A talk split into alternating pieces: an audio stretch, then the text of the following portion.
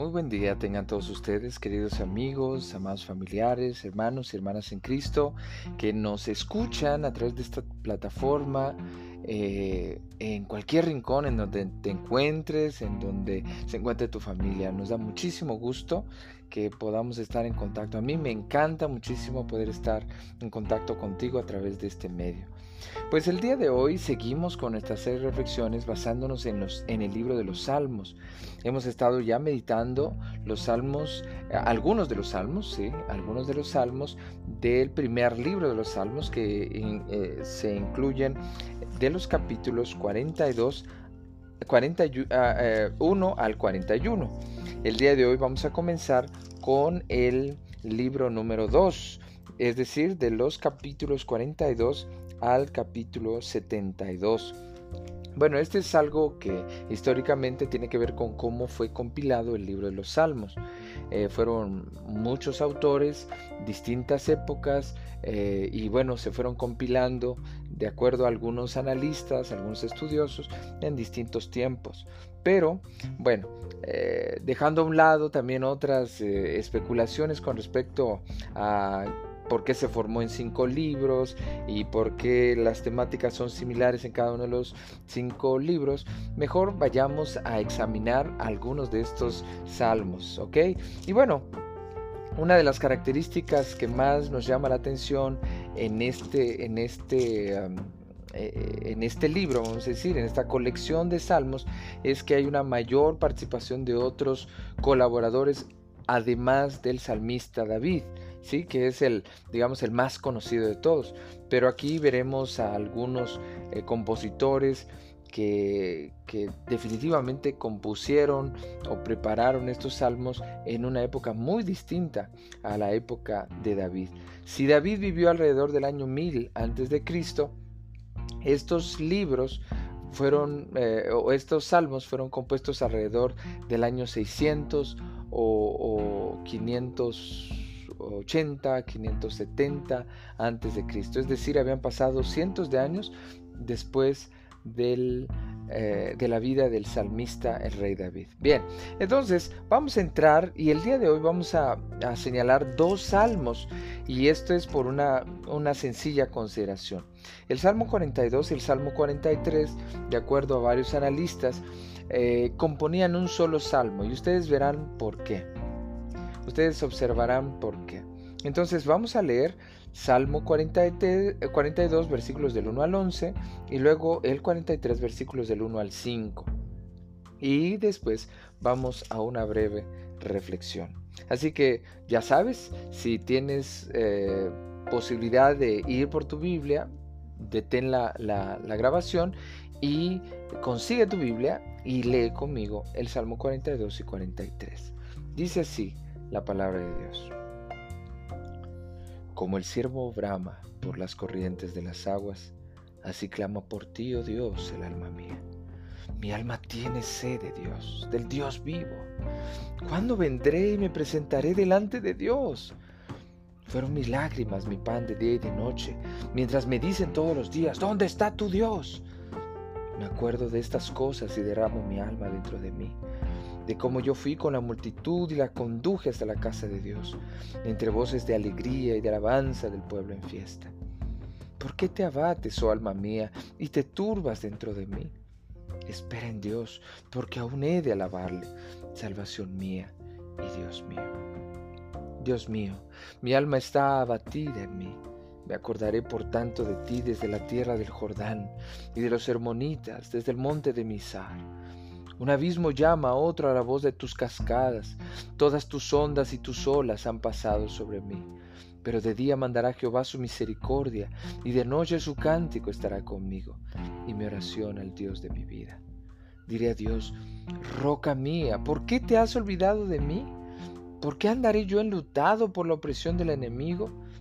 Como quien hiere mis huesos, mis enemigos me afrentan, diciéndome cada día, ¿dónde está tu Dios? ¿Por qué te abates, oh alma mía? ¿Por qué te turbas dentro de mí?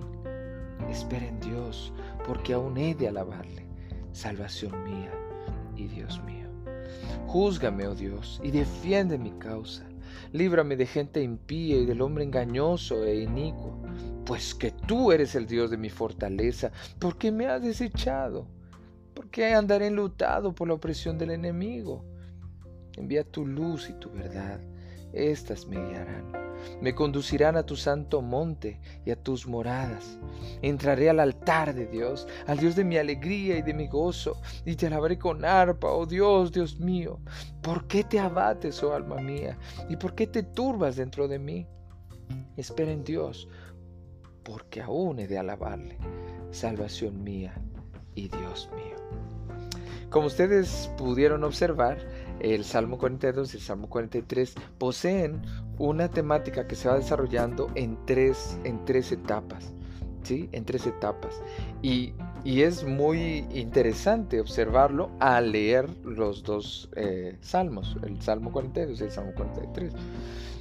Especialmente en el último versículo del capítulo 43 es una frase que se repite en el versículo 11 y en el versículo el 5 y en el 11 del capítulo anterior. Por lo tanto, es muy probable que estos dos salmos hayan sido solamente uno, que estos dos salmos hayan eh, estado integrando uno solo en un principio.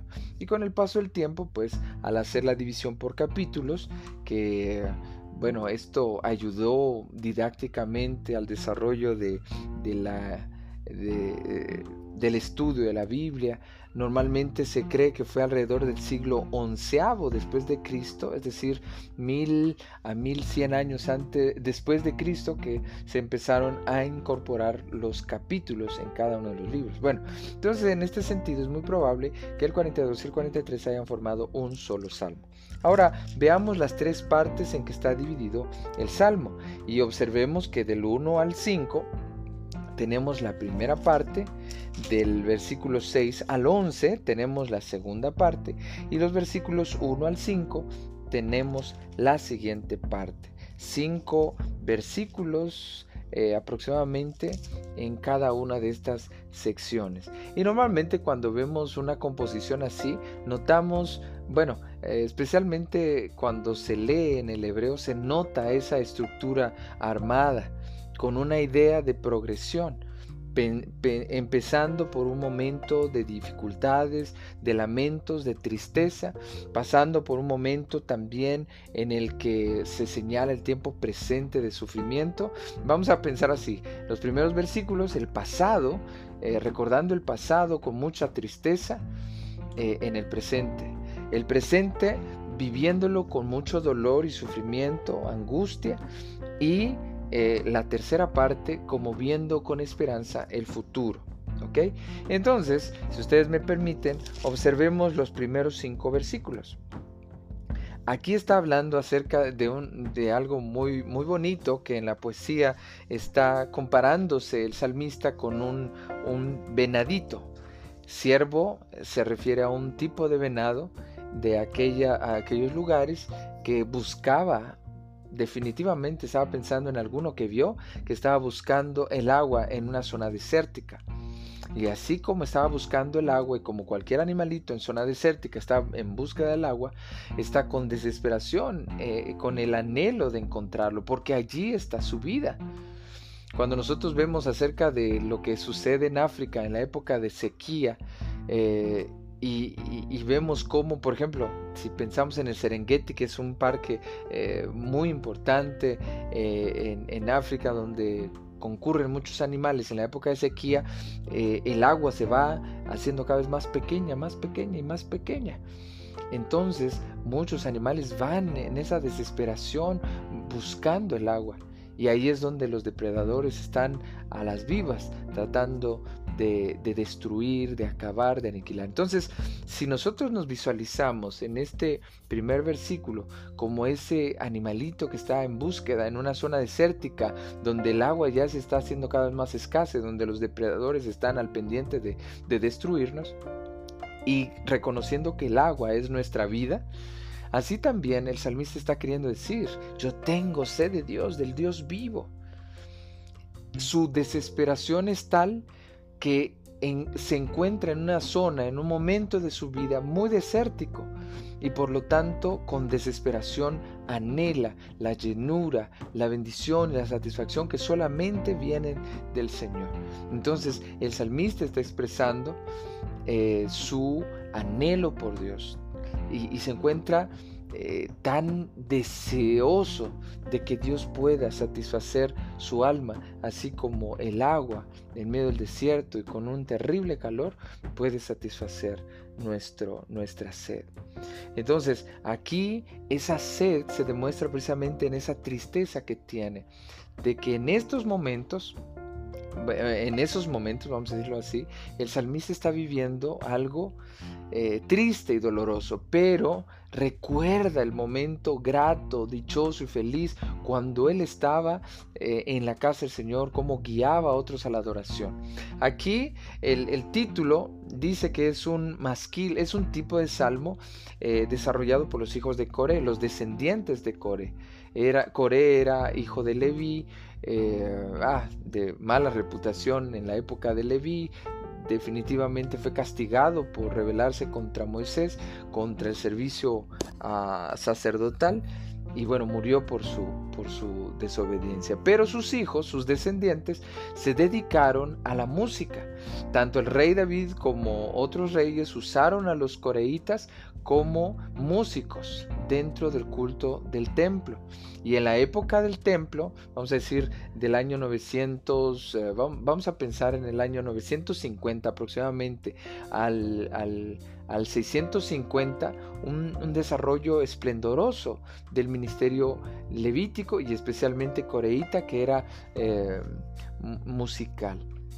Pero desafortunadamente este coreita vivió alrededor del año 600, cuando el templo estaba siendo atacado y después vendría su destrucción. Entonces él está recordando ahora en el exilio, aproximadamente en el 570, 560 antes de Cristo, está recordando aquellos tiempos en que iba con el pueblo y adoraba y servía en el templo y cantaban juntos y él los guiaba en la adoración. Pero ahora ya no está él solo tiene tristes y amargos recuerdos del, momento bello que vivió en el pasado. Qué triste, qué triste es esto. Eh, pensemos ahora en nosotros. En algún momento de nuestra vida hemos llegado a pensar en los momentos bellos del pasado. De alguna manera tú eh, has sentido que los tiempos pasados fueron mejores. Definitivamente me ha pasado a mí y de corazón te digo que eh, han habido momentos en mi vida pasados que han sido mucho mejores de lo que hoy podríamos estar viviendo. Y bueno, pensando en la pandemia, por ejemplo, de seguro tú coincides conmigo. Pensando tal vez en tus momentos de niñez que disfrutabas muchas cosas. En mi caso, eh, al vivir en la Sierra de Chiapas, tenía oportunidad de montar a caballo, de ir al río, a un río eh, limpio. Eh, a, nadar constantemente, poder disfrutar del campo, pero en esa época yo quería otras cosas. Y ahora de grande digo, ¿cómo desearía volver a ser niño y poder disfrutar esos momentos de una manera diferente, ¿no? Bueno, hay ocasiones en que también en algunas circunstancias eh, uno piensa verdaderamente que los tiempos pasados fueron mejores. Y esto era lo que le pasaba a este salmista. Su tristeza es muy notoria de lo que ahora está viviendo en el presente, recordando que su pasado fue muchísimo mejor, especialmente en su servicio, especialmente en la adoración a Dios, especialmente que tenía el templo y podía guiar al pueblo en fiesta. tal vez está recordando algún, algún evento especial de esas fiestas, las tres fiestas anuales que tenían el pueblo de, de Israel y una de ellas tal vez era la Pascua o, la fiesta de las, de las enramadas o el Pentecostés, que eran fiestas grandísimas y que llegaba muchísima gente. Y entonces para ir al templo eran guiados por varios levitas, un grupo tras otro, cantando, subiendo. Habían cantos graduales que se les llama así porque llegando a los atrios del templo iban cantando y ahí los cantaban. En las gradas que, distinguían la separación de los distintos atrios. Bueno, entonces veamos esta situación y pensemos también en nosotros. Qué tristeza tenemos nosotros en nuestra vida porque pensamos que el pasado eh, fue mejor. Y aquí también nos lleva a, una circunstancia. Este salmista estaba experimentando una, una tristeza muy profunda, un tipo de depresión en su corazón. ¿Por qué? Por lo que sigue. El versículo 5, que se repite en el versículo 11, que se repite en el versículo 5 del capítulo 43, ¿Por qué te abates, oh alma ¿Por qué te desmoronas? ¿Por qué te destruyes? ¿Por qué te dejas destruir? No, espera, espera en el Señor. Esta alma de Él, este ser, este ser interior, sus pensamientos, sus emociones, sus sentimientos, todo lo que Él era, estaban eh, experimentando dolor y tristeza. Pero él decía, no, esperen Dios, porque aún he de alabarle. Él estaba pensando que seguiría alabando al Señor y que posiblemente podría regresar en algún momento otra vez al templo, al pueblo, al, al lugar donde el pueblo de Dios alababa. En la segunda parte de los versículos 6 al 11, vemos ahora el tiempo presente, como, y, bueno, que, en, varias ocasiones señala cuando dice, eh, eh, estos me dicen, ¿dónde está tu Dios? Sí, son la gente que se burla de del Dios de este salmista como cuando vienen los problemas tan difíciles a nuestra vida y nosotros que siempre hemos sido creyentes en el Señor y la gente se burla de nosotros porque a nosotros nos va mal. Pues a eso le pasaba a este hombre. Sentía el sufrimiento, el dolor terrible que, que causaba pues el no estar en ese lugar, pero sobre todo la burla de estas personas que lo odiaban por ser israelita, tal vez por ser hebreo, por haber sido destruida su ciudad. Y entonces Él ha sufrido todas tus ondas, versículo 7, todas tus ondas y tus olas han pasado sobre mí, que el castigo de Dios sobre su pueblo también le afectaron a Él. Es decir, tal vez en este momento no podamos trabajar mucho acerca de, del castigo de Dios durante la destrucción de Jerusalén. Tal vez no podamos eh, explicar mucho porque nos llevará mucho tiempo, pero recordemos lo que Isaías hablaba al pueblo de Judá. Les decía, arrepiéntanse, vuélvanse al Señor, vengan a Él, eh, Él está dispuesto a perdonarlos. Pero el pueblo de Judá no quiso obedecer. Y aun cuando vieron la destrucción de otros reinos a su alrededor, el pueblo de Judá no quiso cambiar y se mantuvo en su obstinación, se mantuvo en su pecado, se mantuvo en su maldad. Y entonces el juicio del Señor vino sobre el pueblo de Judá, permitiendo que los invasores babilonios destruyeran el templo, destruyeran los muros, destruyeran la ciudad. Entonces, ante esta situación es como este salmista está señalando.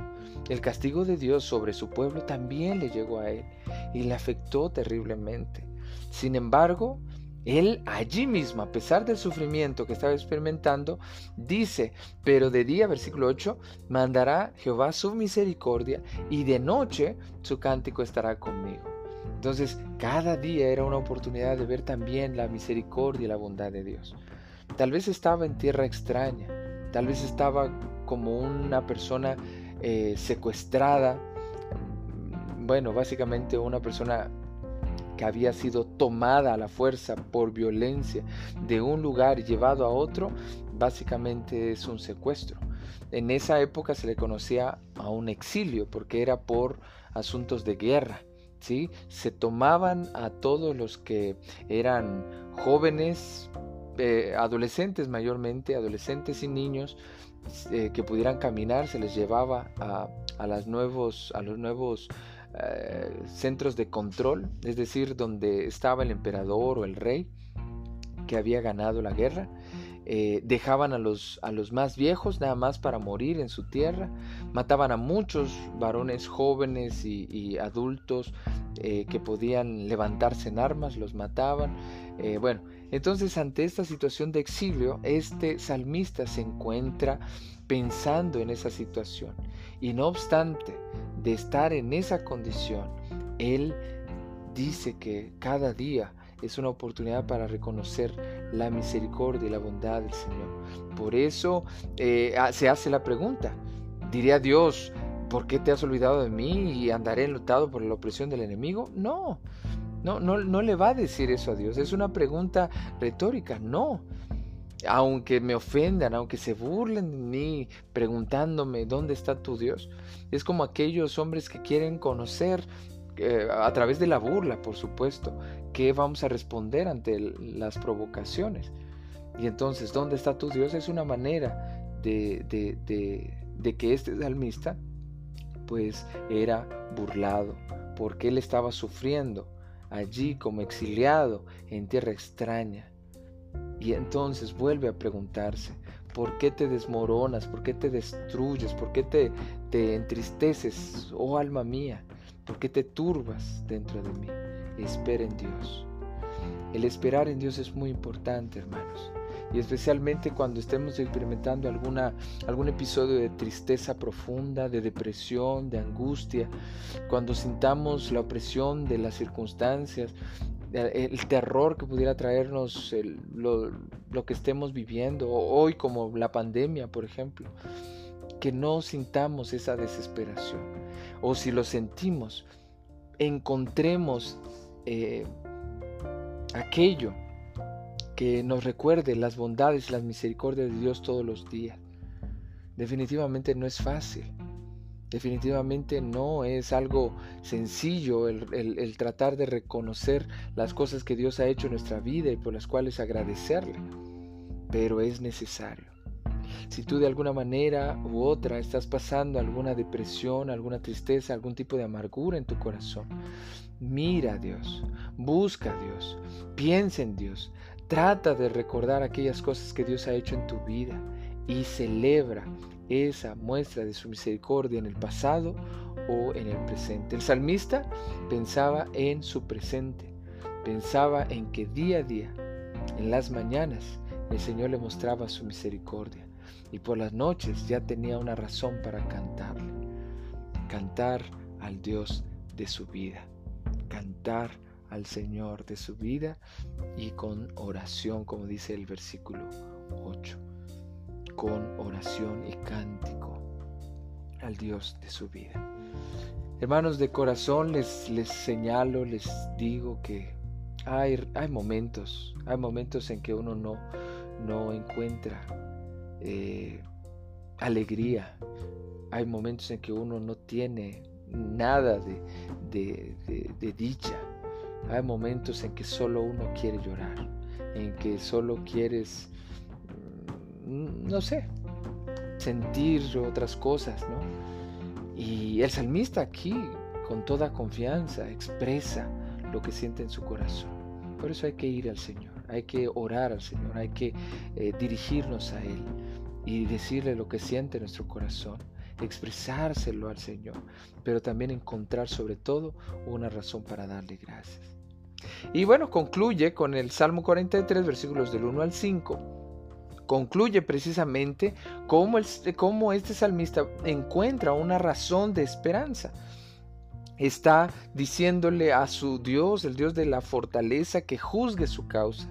Es decir, que lo vindique que como Él es creyente, que como Él confía en, en, el Señor, entonces que pueda darle justicia y que entonces pueda así mostrar su justicia, eh, vindicando al pueblo de Dios y obviamente a Él, y también castigando a aquellos que los castigaron, aquellos que los lastimaron, aquellos que los, que los han burlado siempre. Entonces, eh, ¿andaré yo enlutado, es decir, triste, acongojado por la opresión del enemigo? No, no pero envía tu luz y tu verdad, porque esas son las que me van a guiar, dice el versículo 3 y 4. Entraré al altar de Dios. Aquí ya está poniendo su esperanza en que volvería a alabar al Señor, que volvería a estar con su pueblo, que volvería a hacer lo que en tiempos pasados realizó, pero, pero, no es su cuestión de regresar al mismo lugar, sino de estar con el Señor, de poder alabar y de poder guiar al pueblo en la alabanza. Como dice el versículo 4, entraré al altar de Dios, está haciendo referencia al templo, al Dios de mi alegría y de mi gozo, y te alabaré con arpa, oh Dios, Dios mío. Aquí está haciendo también una promesa de que si el Señor lo vindica, es decir, lo restaura y le pone en un lugar de honor y juzga su, su, causa, defendiéndole y dándole una oportunidad más, Él le alabaría. De corazón, amado hermano, querido amigo y familiar, es tiempo también de, de decirle al Señor, ayúdame, ayúdame a salir de esta tribulación. Y si tú me ayudas a salir de esta tribulación, de este problema, de esta dificultad, yo te alabaré. Yo prometo que voy a alabarte y servirte y glorificarte. Estos tiempos que estamos viviendo de pandemia demandan de nosotros compromisos, demandan de nosotros que hagamos promesas al Señor, de alabarle mejor, de servirle mejor, de entregarle lo mejor a nuestro Dios. Y aquí es donde nosotros también somos llamados, exhortados, hermanos, porque en muchas ocasiones solo estamos pensando en salir de este problema, pero sin ninguna promesa, sin ningún compromiso con Dios. Entonces, ¿para qué quieres salir de este problema si vas a ser peor? ¿Para qué quieres salir de esta tribulación si solo quieres burlarte de Dios? No, hermano. No, hermana. Eso no debe ser así. Así que, si has aprendido algo de, este, de estos dos salmos, que sea, uno, el hecho de poder encontrar en medio de esta tribulación del tiempo presente que pudieras estar viviendo, una manera de alabar a Dios y de comprometerte con Dios. De alabar a Dios y de comprometerte con Dios. Porque definitivamente los tiempos pueden ser difíciles, pero con la ayuda de Dios podemos salir adelante. Y en esa seguridad prometámosle a Él que seremos mejores, que seremos mejores. Que Dios les bendiga, queridos amigos. Es un gusto saludarles. Soy el pastor Pedro Villatoro y les envío un cordial saludo desde la ciudad de Morelia, Michoacán, en México. Bendiciones.